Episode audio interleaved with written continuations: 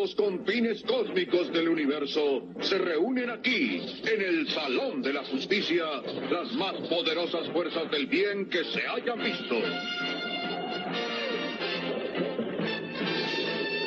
Superman. Batman y Robin.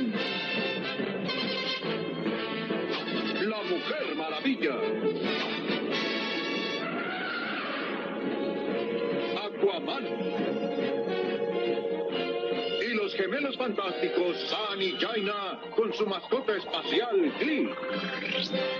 Todos dedicados a luchar por la paz y la justicia de la humanidad.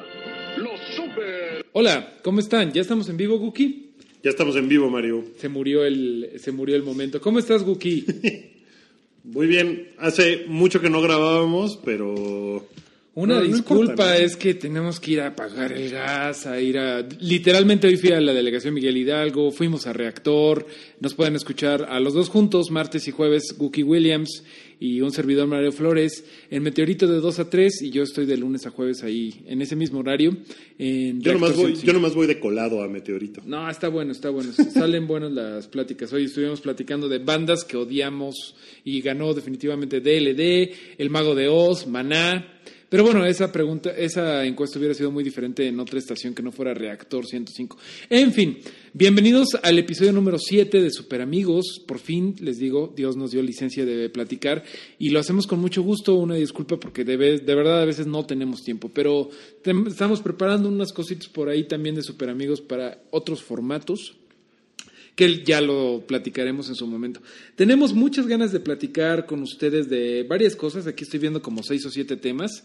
Vamos a platicar eh, básicamente de los dos grandes, de Marvel y DC, por supuesto, porque son los dos más grandes y los que más conocemos en México. Pero también vamos a platicar de Image Comics, ¿no? Me parece que Paper Girls es de, Es de Image. Sí, y también de Wicked and the Divine. Entonces, va a Ah, estar... ¿también es de Image? Sí, Oye, también. Image está bien padre. Image está muy, muy padre. Entonces, Tienen un montón de, de, de cosas, ¿no? Sí, Image. si quieres darle clic aquí, mira. eh, de hecho, sí, vamos a empezar, ¿por qué no empezamos con, eh, con lo que platicamos de no exactamente los dos grandes, sino Image, que es esta compañía que fundaron en los 90, todos los artistas de Marvel que se fueron este, en desbandada, Todd McFarlane, eh, Rob Liefeld, Jim Lee, que ellos estaban en los, en los, eh, en los títulos chonchos de Marvel.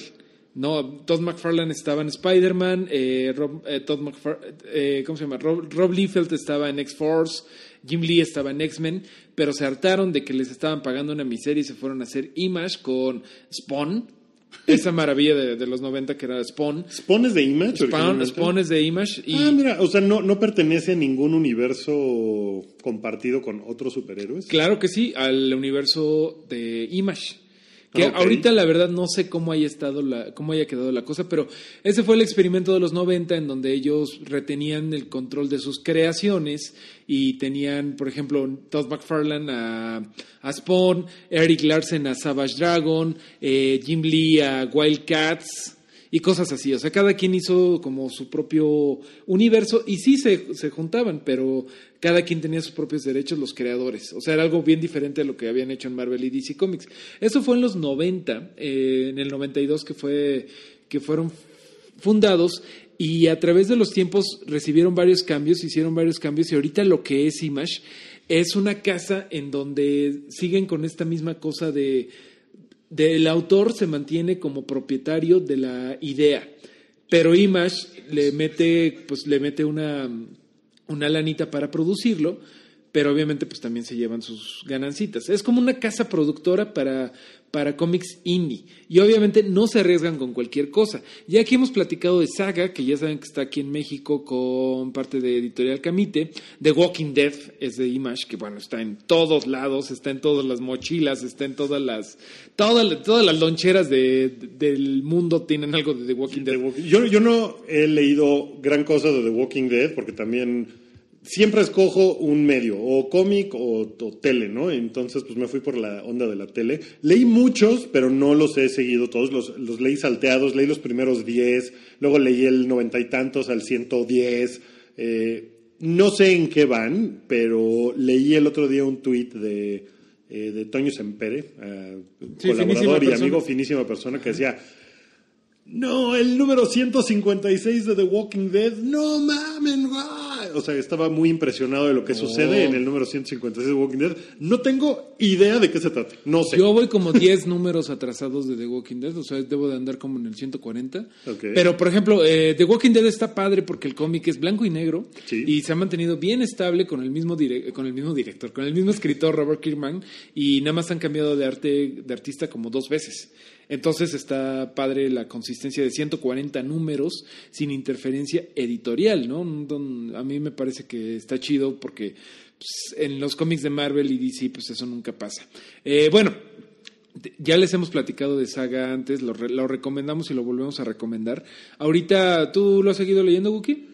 Lo he seguido, lo he seguido avanzando. Todavía no llego al final porque sí, de verdad no me, no lo he bincheado, binge comiqueado, ¿cómo sería? Binge re- Binge leído, binge Binge leído, reideado. ajá. Y como que trato de cada uno verlo con toda calma y de verdad me gusta tanto que, que no quiero muy, muy padre. no quiero acabármelo, ese es un problema. Y la verdad creo que vale la pena que busques la, este, la- las opciones físicas.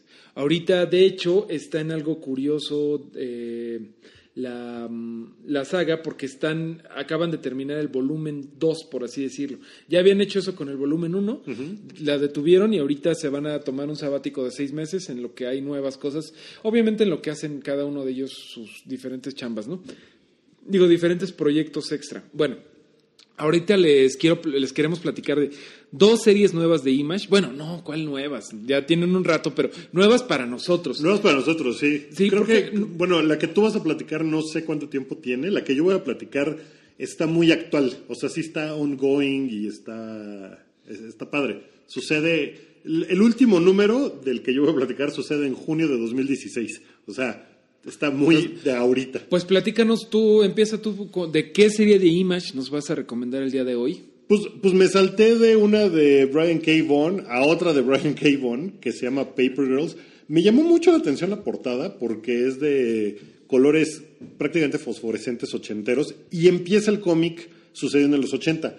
Van seis números apenas. Eso, eh, eso es lo que sé. Seguramente salió a finales de 2015.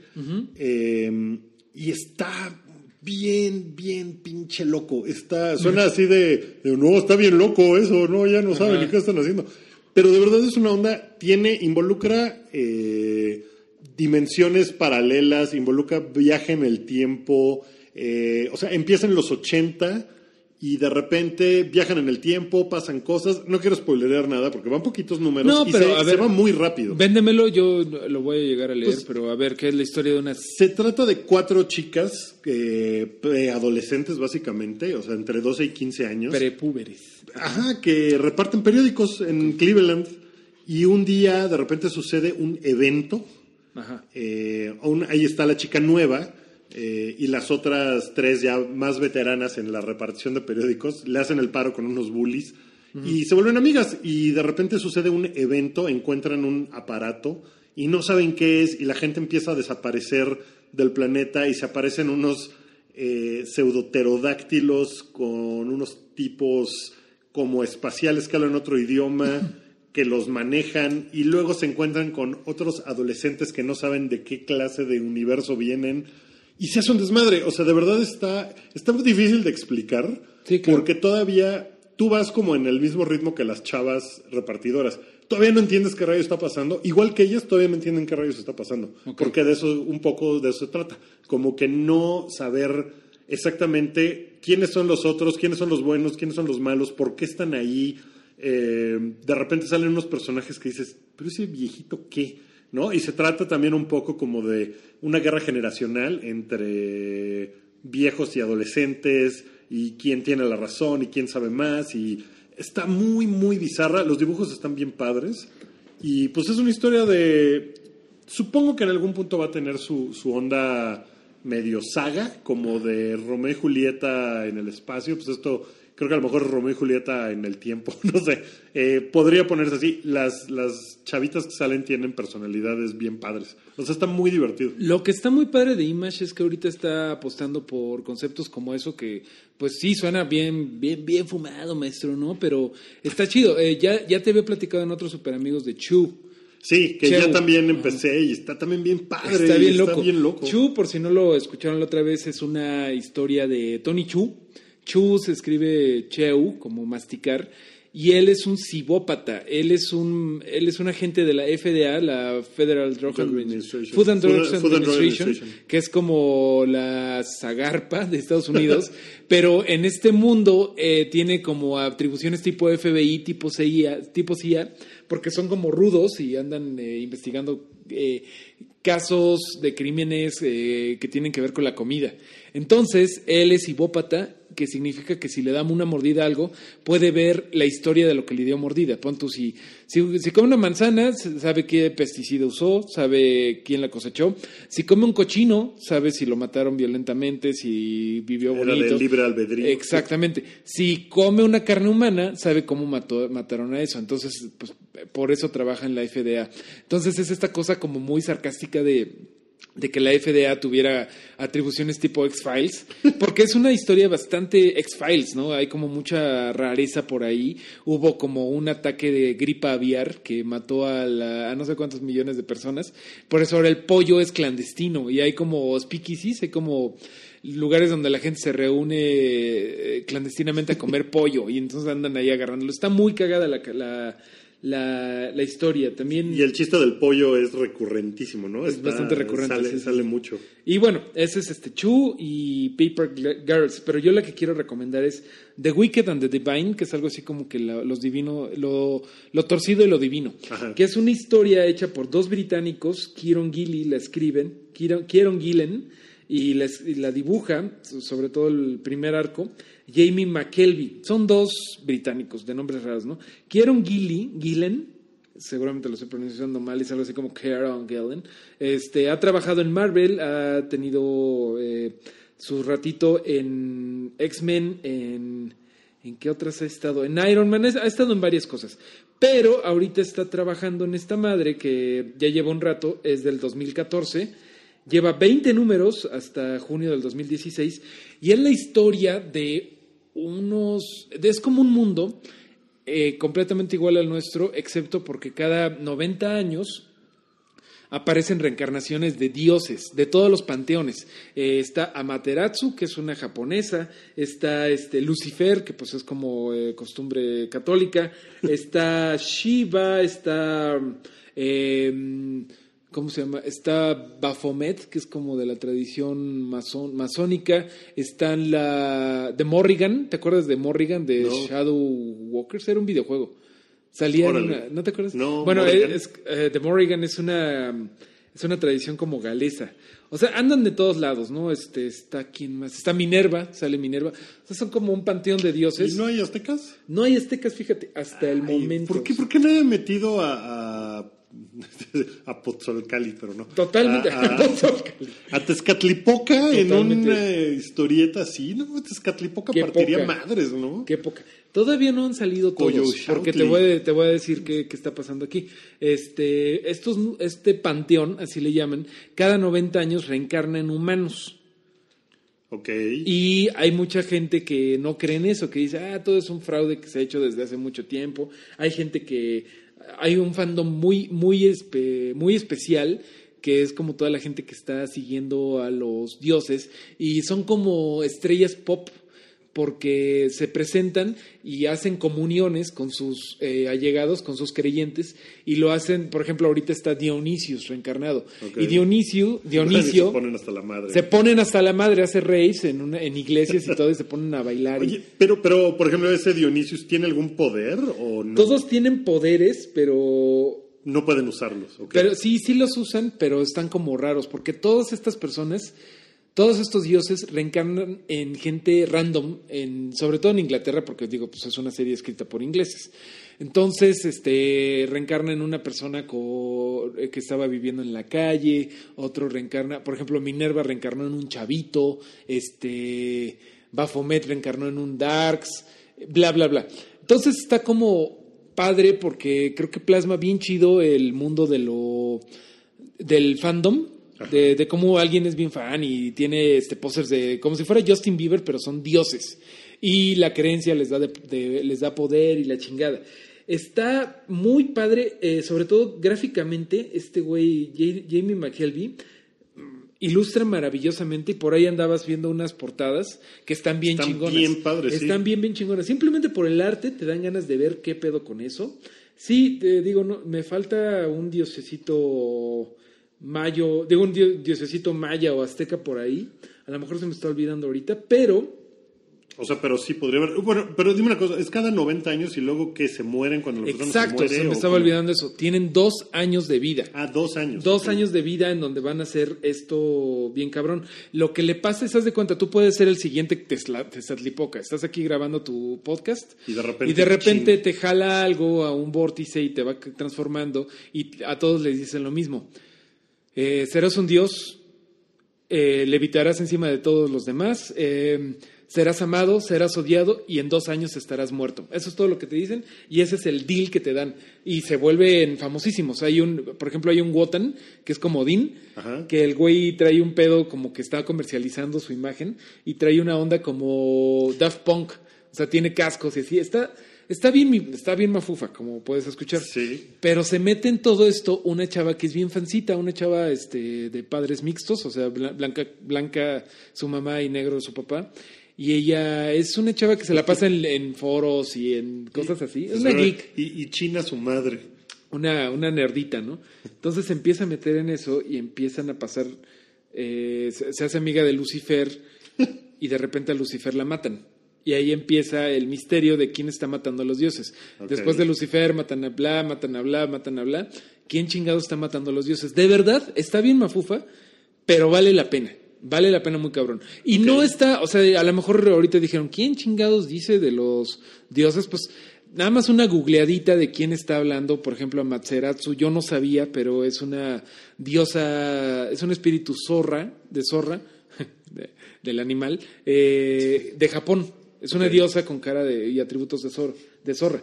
Entonces, es pues nada más una googleadita y vas viendo quiénes son los dioses. Ok. Oye, dime una cosa.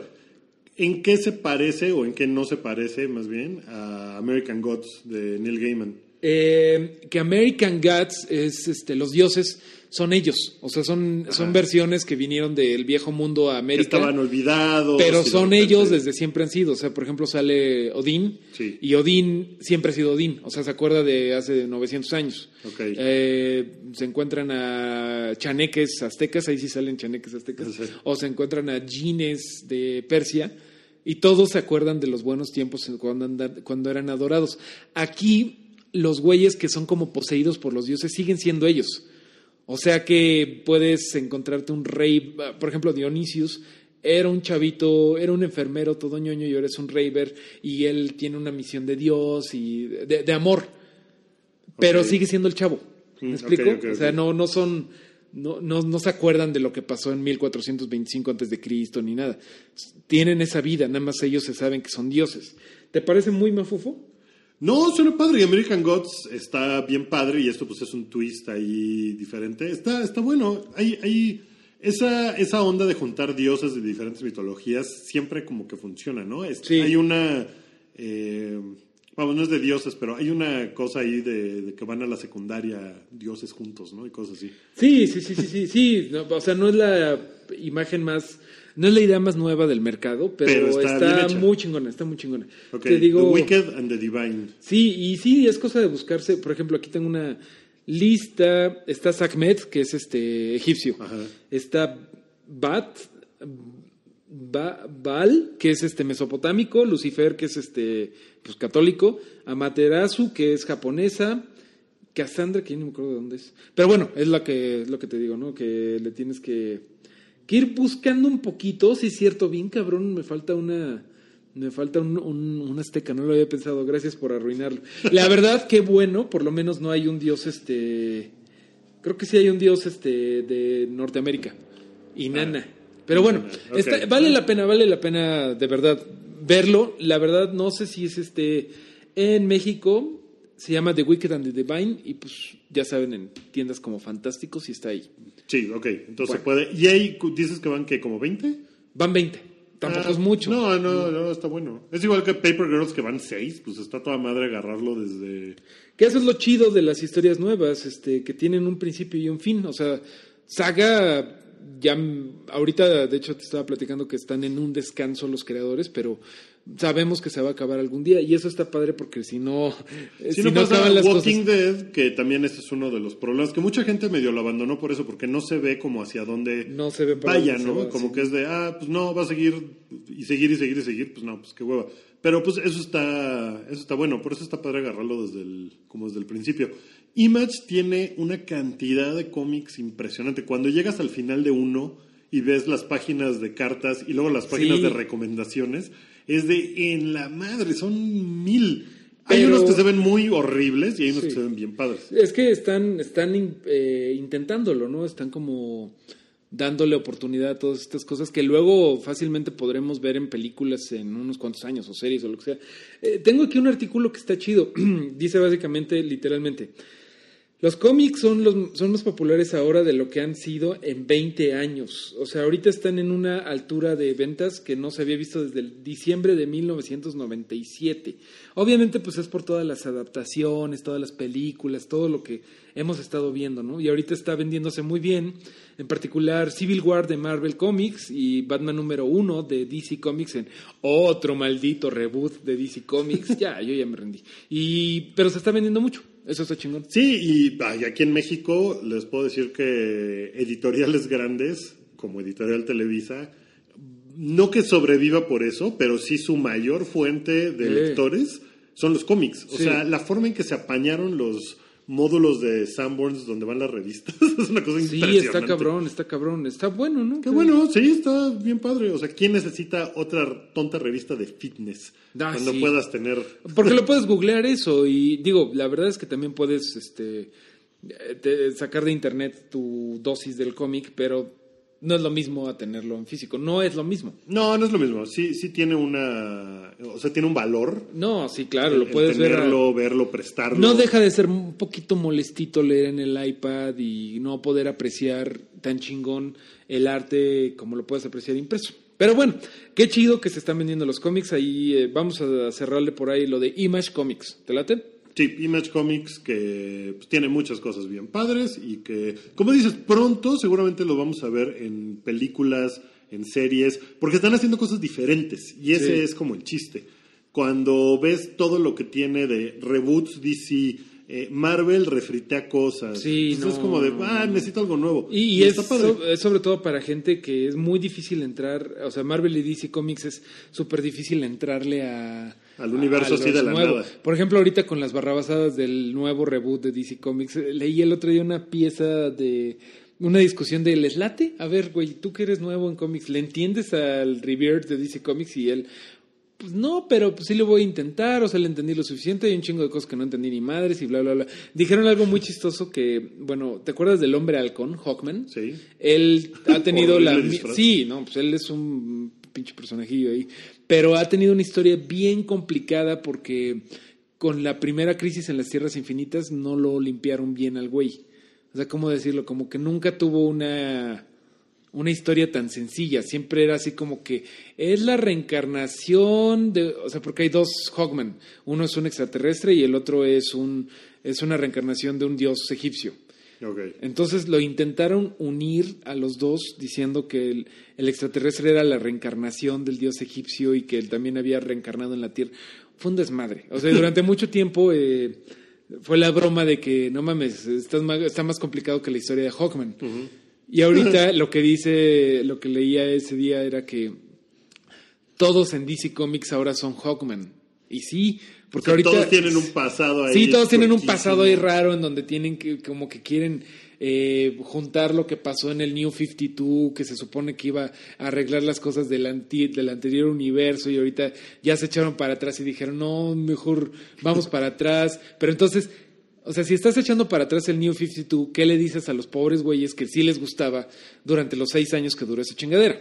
Claro, que, que ahí tú y yo tenemos una, un punto de vista diferente, porque tú estás, o sea, yo no estoy en contra porque no soy un fan clavado que lo ha seguido desde muchos años y no tengo esa, eh, ¿cómo decirlo? O sea, esa carga en los hombros de, güey, pero es que a mí me gustaba así. Sí, sí, claro, y claro. yo me he chutado 10 años de esta historia para que ahorita me salgas con tus mamadas. Sí. Eh, yo no tengo eso. Entonces, por ejemplo, estaba viendo la nueva serie que va a salir de Marvel, eh, que dibuja las portadas, por cierto, Humberto Ramos, que se llama Champions, en la que Hulk... Contest of Champions. Eh, Concurso de campeones. Sí. O- No, no sé, bueno, no sé. Ajá. es algo Champions, Ajá. en la que Hulk es un chavito coreano, Sí. eh, sale Miss, Miss Marvel o Young Miss Marvel, una cosa así, que Sí, es una Miss chica Marvel, la musulmana. pakistaní. Sí, sí, sí. Eh, sale, es Miles Morales, creo, el hombre araña. Sí, son los juegos. Son los... es la hija de Vision, del cómic nuevo de Vision, que eso está padrísimo. Sí, son lo- los nuevos chavos. Son como los nuevos chavos. Y, y, bueno, eh, de eso no hemos platicado, no sé si a ti te, te late esa idea. A mí se me hace como que... A mí se me hace padre. Es Si que nunca le has entrado a los cómics y tienes 12 años y sale eso, pues dices, ah, órale, qué chido. ya, ya había yo, ya te lo había platicado la otra vez, pero realmente no es que Marvel me pague, pero está bien chingón que Marvel está renovando cosas, está haciendo este tipo de cosas, pero todo lo que leíste en algún momento todavía importa. No sientes como que perdiste tu pinche tiempo. O En sea, cambio- Riri Williams, que es la nueva Sí. Iron Man, que no sé si se va a llamar Iron Woman o va a seguir siendo No sé. Iron Man. Tony Stark todavía importa en esa línea. Sí, ¿no? O sea, claro, sí y le pasó, o sea, bueno, obviamente no hay que pensar mucho en eso porque pues no tiene sentido porque tendrían que haber vivido 300 años cada uno, pero básicamente si tú leíste Iron Man en los 90, importó, si tú leías desde los 70, importó, todo eso pasó. Y es complicado y a veces no tiene sentido, de hecho, más bien no tiene sentido, pero me parece que es más agradable para un fan de toda la vida pues que si tú ahorita que no lees tanto cómics, empiezas a leerlo con Cam- Champions, dentro de 20 años va a seguir habiendo pasado, aunque haya pasado otras cosas. Sí. Eso está chido de Marvel. En cambio de DC Comics, si tú ahorita le entras a DC Comics, No, ¿quién te ni dice? sé qué chingados está pasando. No sé Uno, ni vas a saber por dónde. Y dos, ¿quién te dice que en cinco años no te van a hacer un reboot y te van a decir la historia que te gustó nunca pasó? Eso es lo que no puedo entender, güey. Y que después de que te dicen eso nunca pasó, te digan, no, ¿sabes qué? Porque hubo mucho, mucha crítica. Eh, sobre todo después de Batman vs. Superman, ahorita Geoff Jones, eh, lo que quiso hacer con Revert y que está to- en todo el pinche re- re- reset que le dieron, es decir, no, es que algo se perdió, este universo es el incorrecto. Entonces están regresando a lo anterior. Pon tú, por así decirlo, a lo que a mí me gustaba. Ajá. A mí no me alegra eso porque es como de madre. Sí, ¿Y qué le vas a güey. decir a los cinco, a los güeyes que, o sea, que les intentaste vender los, tus cómics durante seis años, güey? O sea, me explico, es como, ¿hacia dónde va esa chingadera? Pues es que son cosas, mira, yo por ejemplo no logro entender la historia nueva de Steve Rogers, Capitán América. Eso, ¿cómo entra, o sea, en qué momento entra en la historia de los cómics de Marvel? O sea, porque es una historia medianamente original. Eh, o sea, lo que no entiendo es en el universo más grande de Marvel, o sea, esa historia la meten y se tiene que leer como algo, esa y otras historias que van sucediendo. ¿Cuál? ¿La que acaba de La pasar? que acaba de pasar, la que lleva dos números apenas, que por cierto en el segundo ya sale por qué Capitán América es agente de Hydra y es una payasada. No me gustó nada, está escrito horrible, nada, no me gustó, nada, nada, nada. Pero es como de, ah, ok, esto quiere decir que, que, que, que lo que antes venía de Capitán América, eh, ahora este es el estándar. O es como, se tiene que ver como una historia alternativa. Bueno, de hecho, ahorita lo que pasó con Capitán América, pues, spoiler si no saben, pero bueno, apáguenle si no. Voy a seguir. Fue por un cubo cósmico. El Ajá. Cosmic Cube siempre le ha dado pedos a Capitán América. Entonces, güey, ahora sí que des- decide tú si quieres que pasó o no, porque es el cubo cósmico, ¿me explico? Mm, ok. O sea, esto es nada más una historia. Después otro escritor puede echarlo para atrás. Ok, ok. Pero no te están diciendo, no, esto es el canon. Y, no, pues no. Ya, como que puedes verlo. Si eres fan de seguramente lo van a América, segu- seguramente lo van a arreglar al final de, de que acabe este este guion o sea, este- Pues yo esperaría, porque ya cuando sale así Red School de, ah, una niñita, hola niñita, y entonces empieza a hablar con la niñita que en realidad es el cubo cósmico, pero que la niñita entonces no sabe ni qué, qué es bueno y qué es malo. Y es como de, ay, no, no, no. Los no, cómics, no, me gustó nada. no pienses mucho en ello o te va a doler la cabeza. Pero bueno, eh, Rebirth, pues ahí que le siga echando ganas este DC Comics. Eh, yo sé que a lo mejor me van a decir que qué sectario, pero es que sí me caga eso de que se echen para atrás. Ay, siempre sí, siempre no. Mm, En fin. Pero, ¿qué te parece si hablamos de otra cosa de DC Comics con mejor rating? Que es que van a estrenar en cines de México, en poquitos, ¿no? Y también en, en versión digital y todos lados. eh, la Broma Mortal, la adaptación de la serie animada de The Killing Joke de Batman. Que, ¿No lo has leído? No lo he leído, aquí lo tengo, lo tengo prestado y no lo he leído, pero eh, quiero saber de cómo de cuándo es esto. O sea, es del 85. Del 85, es, Sí. de, es de Alan Moore. Es del tiempo mágico en donde Alan Moore todavía trabajaba en DC Comics, eh, hizo Watchmen, hizo esta, escribió Swamp Thing, y es algo que está endiosadísimo y encumbradísimo, con justa razón yo creo, es- son muy buenos ¿Sí es cómics. muy bueno? ¿Es Sí, padre? son buenos, Alan Moore, es que Alan Moore es chido, pero llega un momento en donde dices, oye, esto pasó hace 85, ¿cuántos años tiene? Tiene 31 años. Ajá. Y, Mar, y DC Comics sigue rec- reciclando y reciclando historias. ¿Por qué creo que fue tan padre los 80, 90 para DC Comics? Porque era un momento en donde se estaban arriesgando, estaban haciendo vértigo, que que era esta como imprint de las cosas eh, más maduras. Alan Moore estaba trabajando y bueno, el arte, ahorita Guki ya lo está ojeando, el arte es de Brian Boland y es maravilloso. Brian Boland generalmente es portadista y este es uno de los pocos cómics que hizo completos. O sea, estarás de acuerdo en que pues, tiene una calidad increíble. El arte es algo excepcional en esta serie, todo el ashurado, todas esas cosas, ¿no?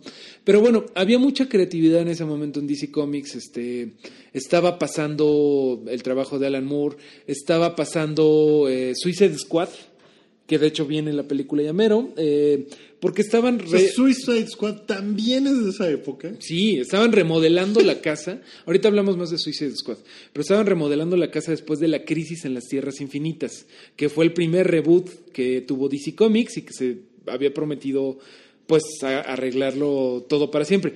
Yo obviamente soy un niño de los 80 y yo entré yo le entré al universo DC Comics post-crisis, ¿no? O sea, con todas estas cosas nuevas. Obviamente por eso yo menté madres con lo de nuevo nuevo 52 y por eso ahorita miento madres cuando te dicen que no, ¿sabes qué? Siempre vamos a regresar al otro universo y ya es como de, güey, ¿a dónde van? Durante este tiempo creo que DC Comics tenía claro a dónde- iba y tenía la ventaja sobre Marvel de que sabía a dónde iba y tenía, tenía la posibilidad de hacer un universo adecuado a los ochentas. Entonces, por ejemplo, Superman en el reboot que hizo John Byrne hizo uno que se llama Man of Steel e- y reinventó a Lex Luthor como no como un científico loco que se vestía de morado y que decía ja ja ja ja con mi nuevo rayo destructor voy a matar a Metrópolis sino que era un rico millonario güey que era como era como Carlos Slim. No no Carlos Carlos Slim es demasiado bueno. Era como un Javier Duarte no o sea era como malo, no lo puedes tocar, sabes que está ahí, pero Superman por todo su pinche poder no puede no puede comprobar que fue este güey y entonces Ajá. siempre se escapaba, era como esa era la kriptonita de ese Superman, ¿no? Que tenía que hacer hacerse humano para salvar a digo para de- detener a Luthor, en ese es un ejemplo.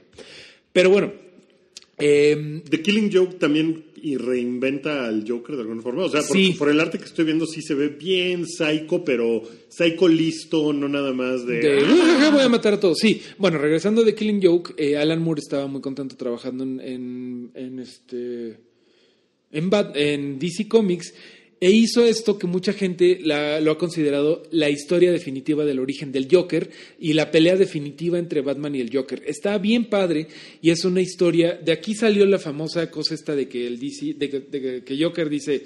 Si tengo un pasado, prefiero que sea de opción múltiple. Que lo usaron, por ejemplo, con Head Ledger, Ajá. con lo de Dark Knight, que tiene siempre. que, que siempre cuenta una historia Wanna know diferente. how I got these scars, que está un poquito cambiado, lo que tú quieras. Aquí el güey se cayó una pila de ácido, ese era el origen, como el de Jack Nicholson, Ajá. menos como el de Heath Ledger.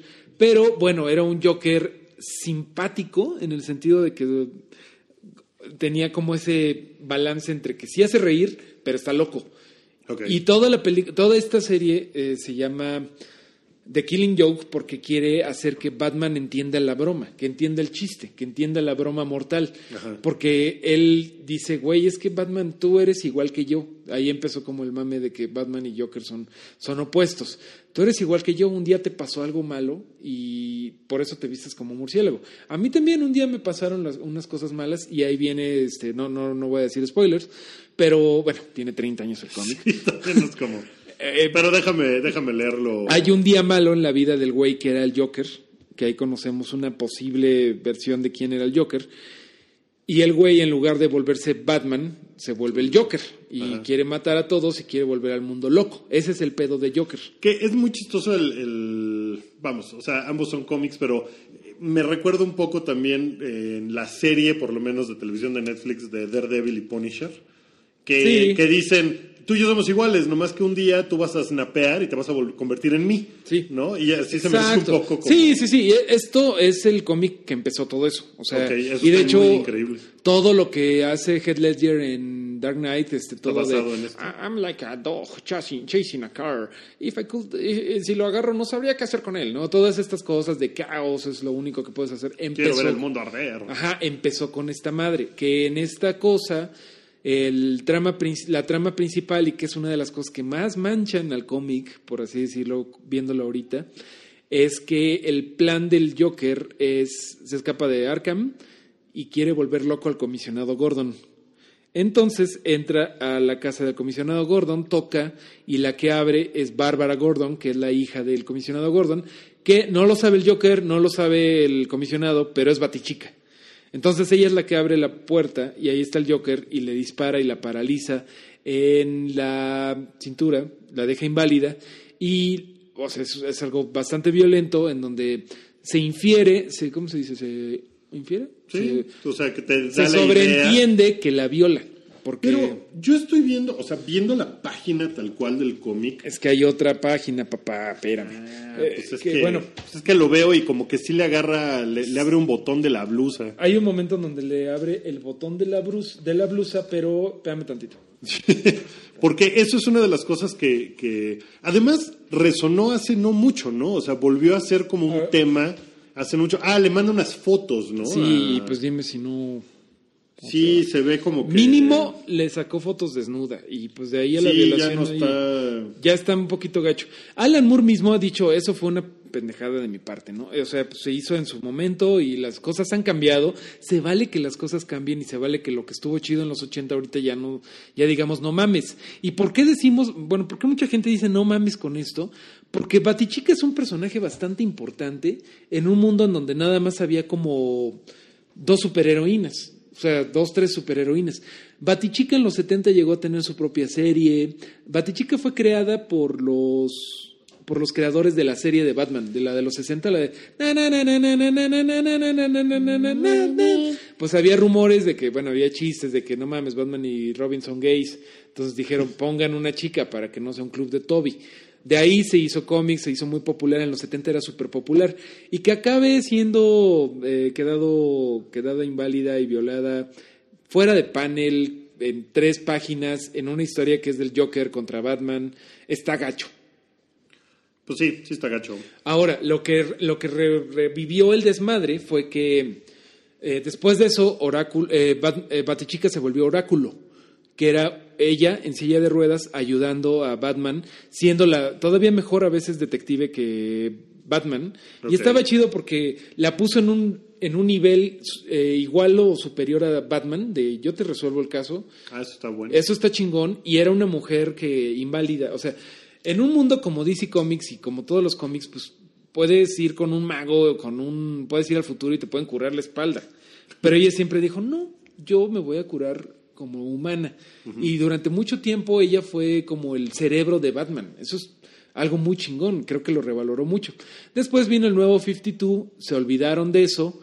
eh, hicieron la historia de tal forma de que sí le había disparado, pero se había recuperado y ahora Bárbara Gordon era otra vez Batichica fue actuando. Y de hecho hizo una serie muy buena que se llama Batgirl of Burnside, que es como la batichica hipster, es un poco como si como si se reportara, no, no mames, la batichica de la condesa y pues es una chava que es como hipster y que no sé, está está padre. Órale, sus Más bien como de sí. Brooklyn, es como si Ok, sí.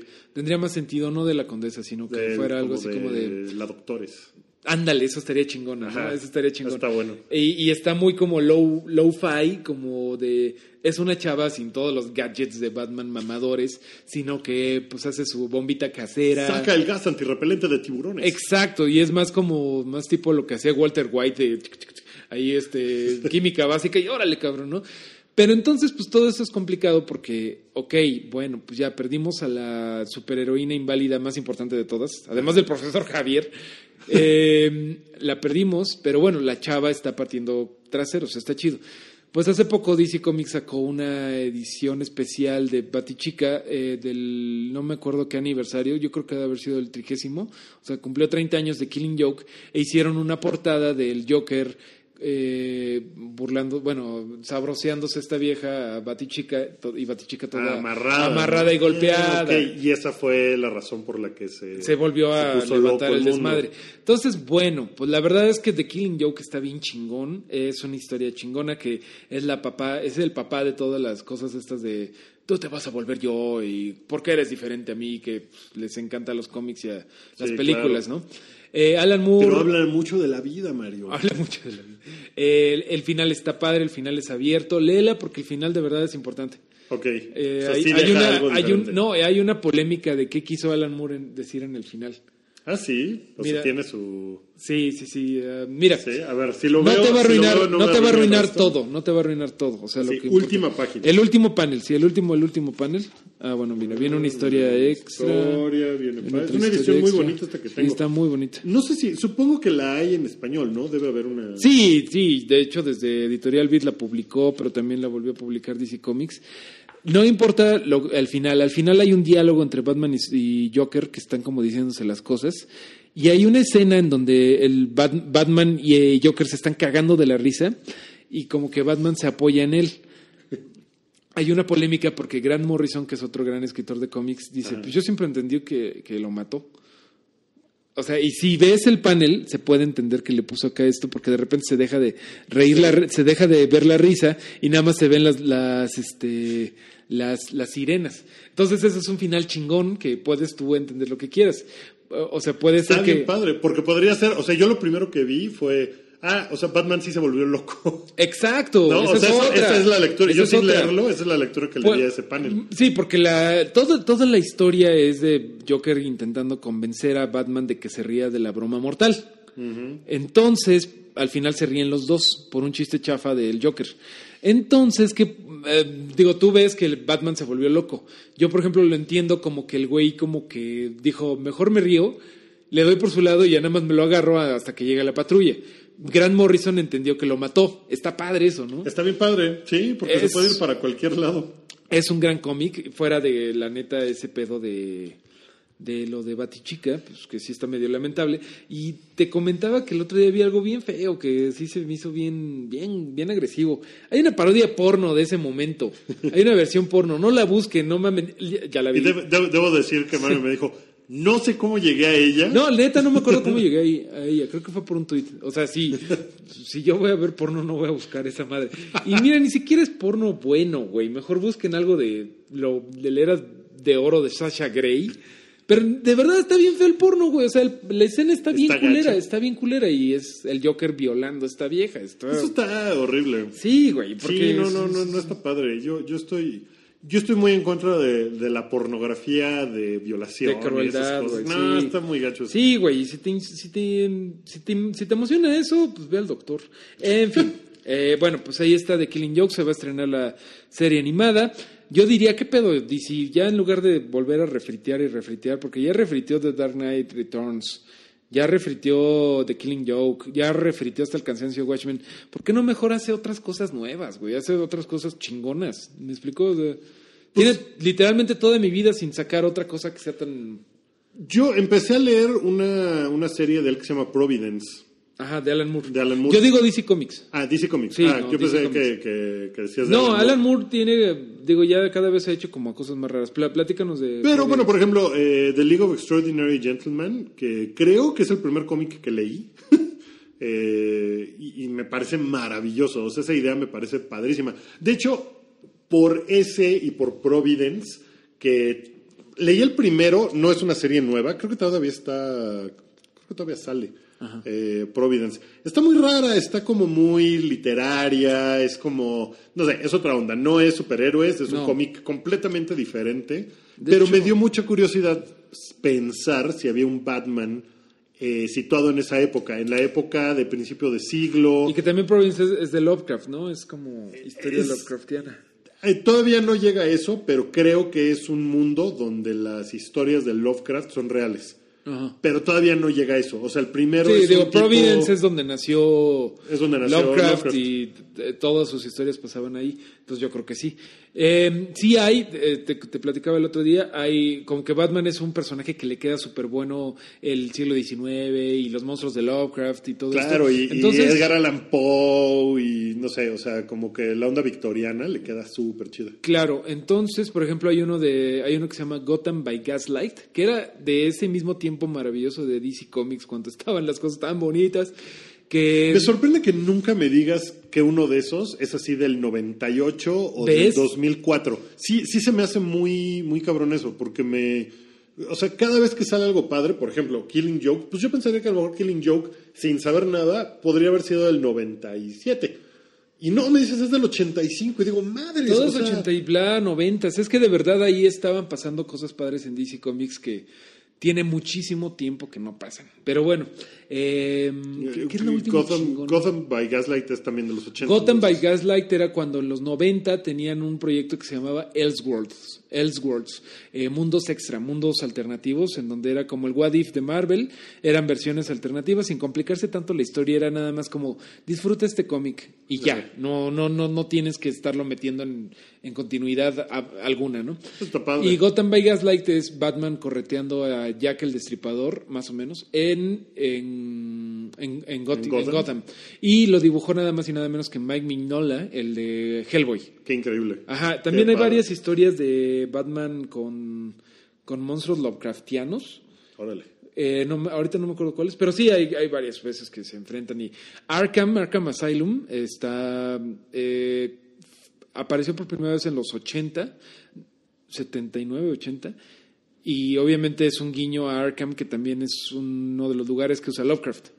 Entonces sí, claro que tiene que ver ahí este el terror Lovecraftiano con Batman, que es uno de los superhéroes que mejor les queda eso, además de Hellboy, que Hellboy es básicamente un, un reject del mundo Lovecraftiano, ¿no?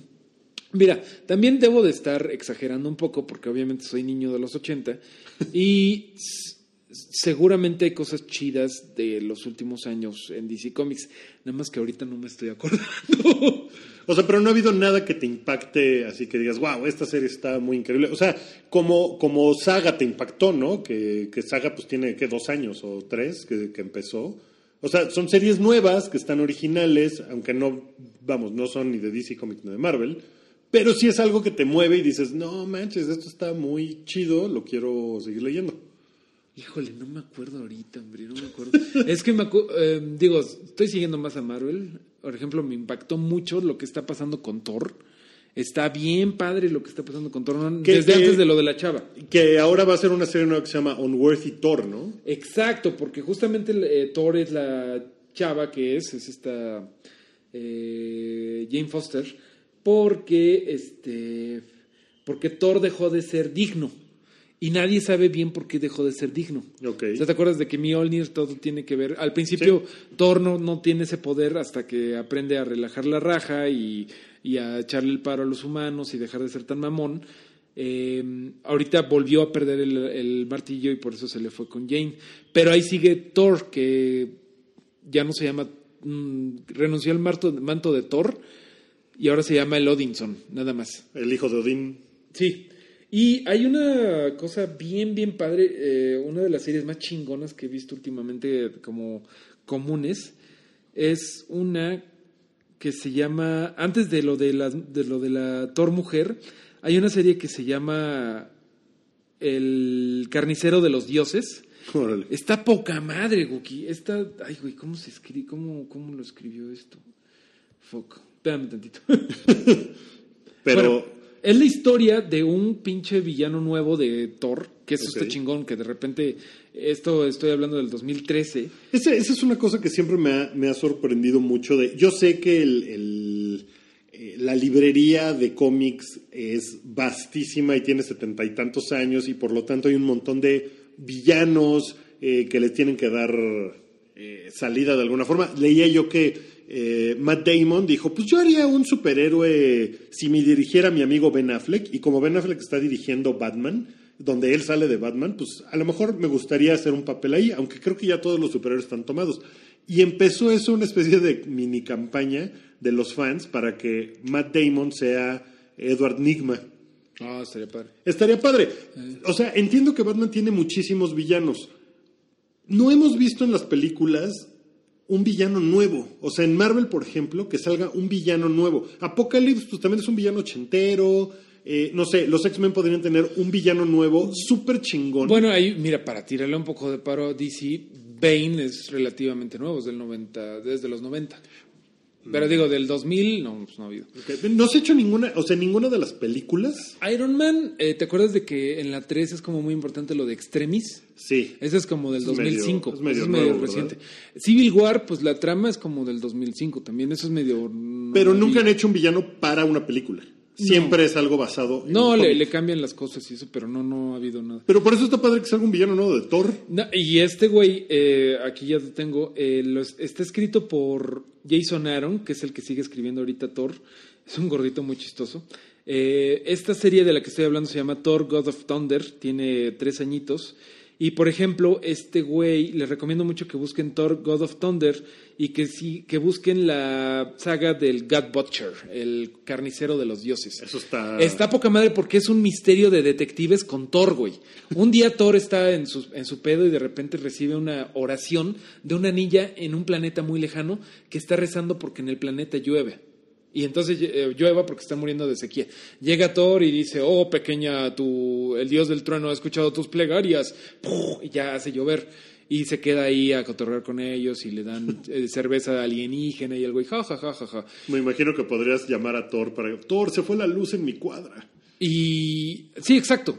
Y es una onda de, o sea, nunca pensamos en Thor como un dios. Sí. Y bueno, pues sí, sí el güey está atendiendo las plegarias, eso está bien padre, que, que su responsabilidad como Dios es eso.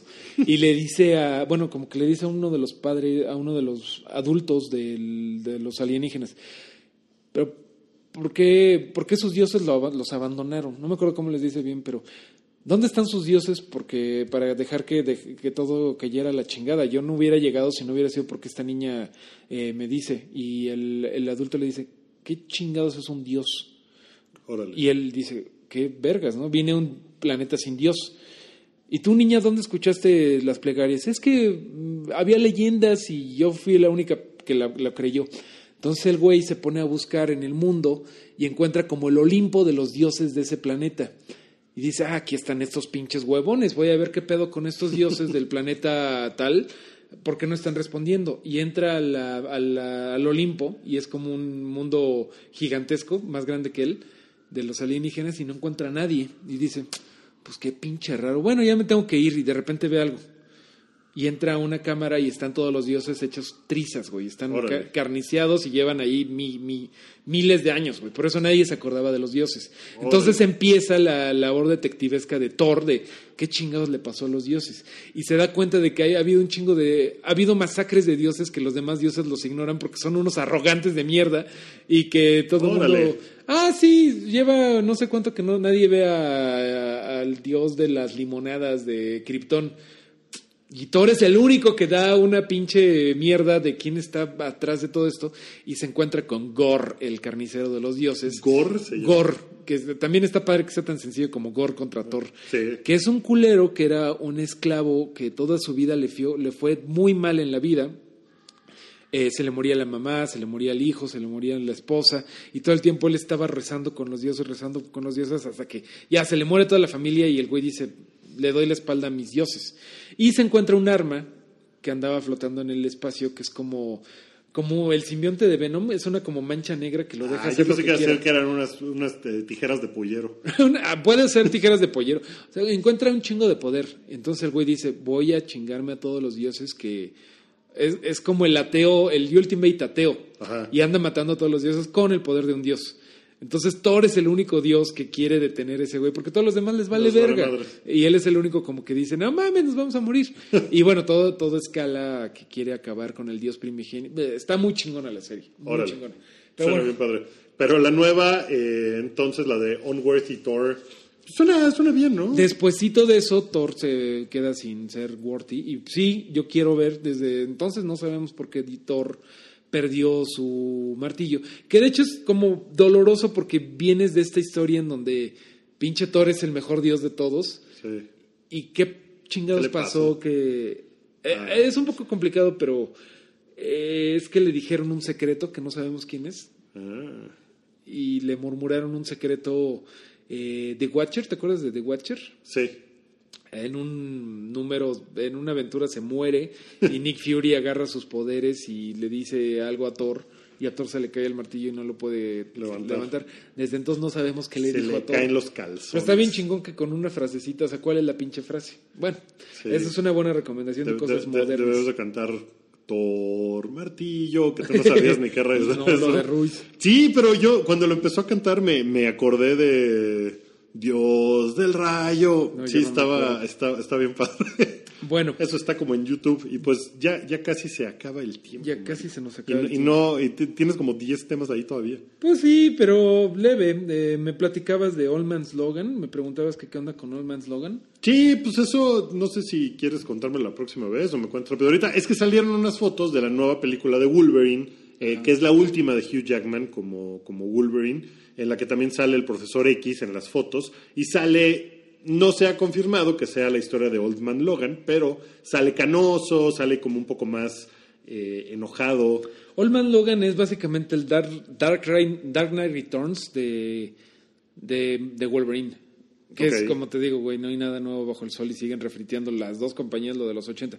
Pero es como una historia de un futuro distópico en donde Wolverine es uno de los pocos superhéroes que quedan en una en un mundo en donde todo cambió y está medio arbitrario. Lo escribió Mark Miller, que es un güey medio douchebag, como que hace lo que quiere y como que es muy de, de co- como que nada más busca el shock. ¿Cómo llegan a que Wolverine envejece? Porque pues Wolverine no, Porque es no en el envejece. futuro, es en el futuro. Es una historia alterna que luego ya la, la fusionaron con la continuidad actual y de hecho ahorita Old Man's Logan está en el tiempo Civil War? presente.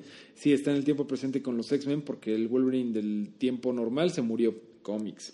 Pero bueno, está padre la historia, este, no, no es lo más inteligente del mundo, pero está padre el mapa que hacen de Estados Unidos, ¿no? Este, eh, Wolverine está viviendo en el territorio Hulk, en donde Hulk se puso a coger con su prima, Jennifer Walters, está la mujer Hulk, y tuvieron, porque era la única con la que podía tener sexo, y tuvieron un montón de hijos este, incestuosos, o sea, inbreeding, y están todos tontos y son como Hulks tontos, killbillies. Está, raro está, está está muy raro, ¿no? Y está como muy, a mí se me hace como de, güey, qué poca madre, o sea, Está muy gacho, She-Hulk es un- eh, está muy gacho, exacto, Sí, está muy She-Hulk es chida, ¿no? She-Hulk es una bien- chingona y nada más la usan como de, ay, se la cogió. Está feo eso, pero bueno, Mark Miller. Entonces a Wolverine le matan, lo, le matan la familia Hulk.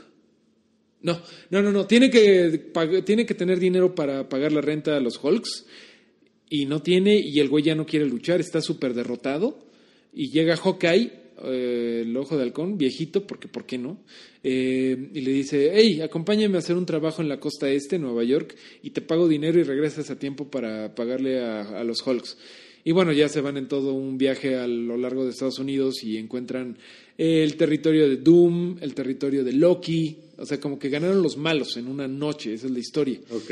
Y Wolverine, este, hay un- algo pasó en esa noche y por eso no quiere luchar. Lo que pasó es que Misterio, el enemigo de Spider-Man, le hizo alucinar que lo estaban atacando todos sus villanos y el güey se puso todo Berserker y se puso a tasajear y en realidad lo que- a los que estaba matando eran los X-Men. Ok. Y, y luego le quita la, la ilusión y ya tenía así el cráneo de júbilo en la mano, ¿no? Y, y ahí por eso el güey está traumado. Oye, y- suena horrible esa serie. Está feo, ¿no? Está, está como muy de... y en- no, y eso no es lo peor, güey. Si Spider-Man... Sale una hija de Spider-Man que... No, no, no, no tiene mucho sentido que digamos. De verdad no tiene. Eh, pero a la gente le gustó mucho porque pues, es gente. Pero obviamente pues, la versión que veríamos en la, en la película no va a ser la misma porque pues no tienen los derechos de la mitad de esas cosas. Sí, Entonces sería padre ver un futuro de Wolverine más, un poquito más pensadito de qué pasó, de por qué no luchó y bla bla bla. Oye, Misterio es un gran villano. Ojalá. A Misterio le han pasado cosas padres. Ojalá, saliera, usaran. ojalá lo usaran para las películas. Digo, no sé, Homecoming, ¿qué, quién va a ser el sabe? villano? Se Dicen que el buitre, pero- Que el buitre, pero pues no sabemos bien. No sabe, no contesta. Ay, ojalá sea Misterio o Craven. Ah, Esos- también estaría padre. Esos son mis villanos favoritos del Hombre Araña. Pero bueno, Old Man Logan, pues lo voy a buscar, a ver qué tal. Sí, señor. Pues bueno, muchas gracias a todos por escuchar. Por acá, Pez del Infierno nos está diciendo, no mamen, ya pensé que ya había muerto. Güey, pues hay muchas cosas que hacer en la vida, perdón. Sí, y nos han dejado varios comentarios en el chat que, aunque no dijimos al aire, sí los he estado leyendo, ¿eh? ¿Qué te dicen? Eh, pues nos preguntaron que si Humberto Ramos era un mamón. No, es bien buena onda, es un muy buen tipo. Eh, que Sí. si, veamos, que si andas de mala copa. No, así anda siempre. Así ando siempre. Eh, dice alguien que si picaron a los dioses. No sé, preguntan, preguntan varias cosas. Que si estamos en contra del R43, ¿qué es eso? No, R30. Ustedes dos están en contra del R34. No sé qué es el R34. Ah, de la regla 34 de que Ah, todo de que todo en, hay en internet, Ah, de hay pues, porno. No, güey, pues está bien que no puedan aguantarse las ganas, carnales, pero no mamen, hay porno de otros. Sí me enoja. Sí, sí, estoy en contra. Sí, hay que googlear porno de los superamigos, a ver si no hacen una parodia tuya y mía. No mames. Ay, Dios, no. Mejor de Wendy y la Mujer Maravilla. bueno, muchachos, muchas gracias por escuchar. Gracias por escuchar, superamigos, y pues nos vemos, nos vemos pronto. Ah, Ya vamos a tratar de grabar más seguido. Perdón, sí sé que son cosas, pero estamos, eh, vamos a hacer algunos cambios y vamos a tener cosas nuevas, entonces va a estar padre. Sí, Ahí les contamos luego. Gracias a todos. Nos vemos, bye. Bye.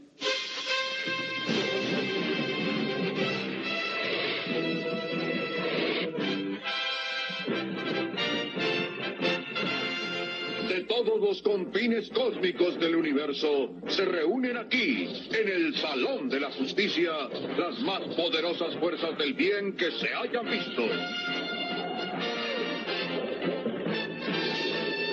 Superman.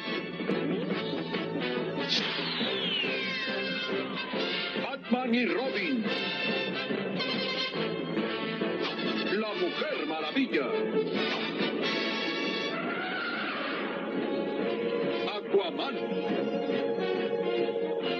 Y los gemelos fantásticos San y Jaina con su mascota espacial Glee. Todos dedicados a luchar por la paz y la justicia de la humanidad. Los super amigos.